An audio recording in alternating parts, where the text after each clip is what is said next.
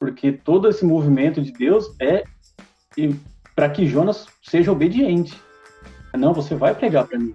E Deus usando a sua soberania, por isso que a gente está falando da soberania, Deus usando sua soberania sobre toda a criação, para que o propósito desse Deus soberano seja cumprido na terra, na própria criação dele.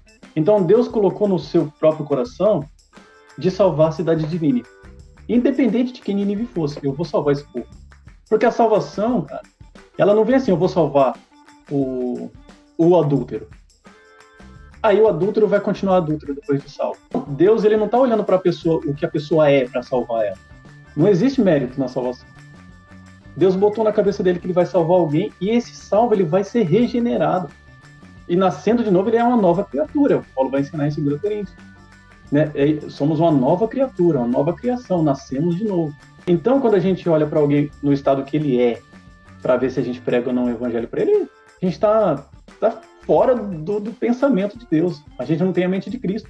Mas quando a gente olha para uma pessoa e fala assim, é um miserável, pecador, como Jonas devia falar para Nínive, são miseráveis, pecadores, maliciosos, maldosos, assassinos, cruéis, sanguinários, mas Deus quer salvar esse povo. E quem sou eu para dizer que não? Então ele iria e pregaria, porque Deus já ia salvar. Mas na desobediência ele sofreu consequências e outros também sofreram. Então, é, querer julgar além de Deus é um erro gravíssimo. É um erro. Então, aí a gente chega no capítulo 3, né?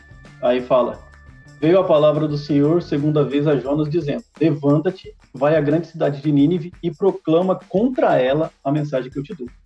Está no versículo 4, no finalzinho. Daqui 40 dias, Nínive será destruída. Então tinha 40 dias para eles se converterem.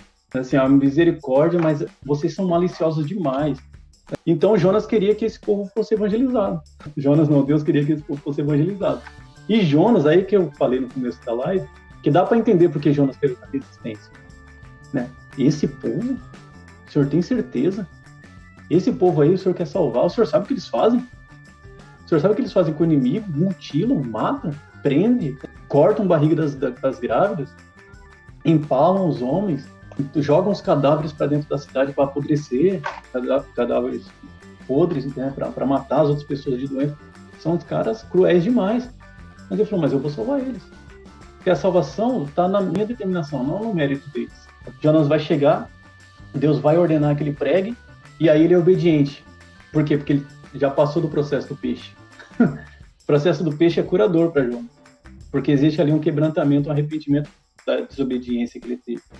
E aí ele vai para Nínive depois do peixe, e aí ele é um homem obediente. E aí ele sai e prega a palavra do Senhor. E pessoas são alcançadas pela palavra de Deus.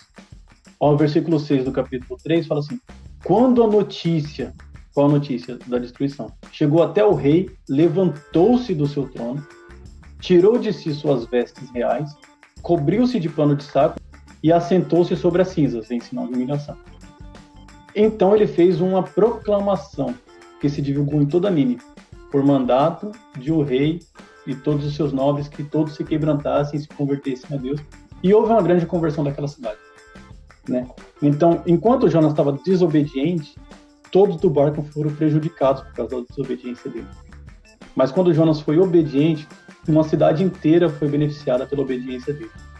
E Deus vai falar no final assim: Eu não teria misericórdia de uma cidade que tem 120 mil pessoas que não sabem a diferença da mão direita e da mão esquerda. Tem alguns teólogos, historiadores, que dizem que essa expressão quer dizer que são crianças que não sabem a diferença da mão direita e da mão esquerda.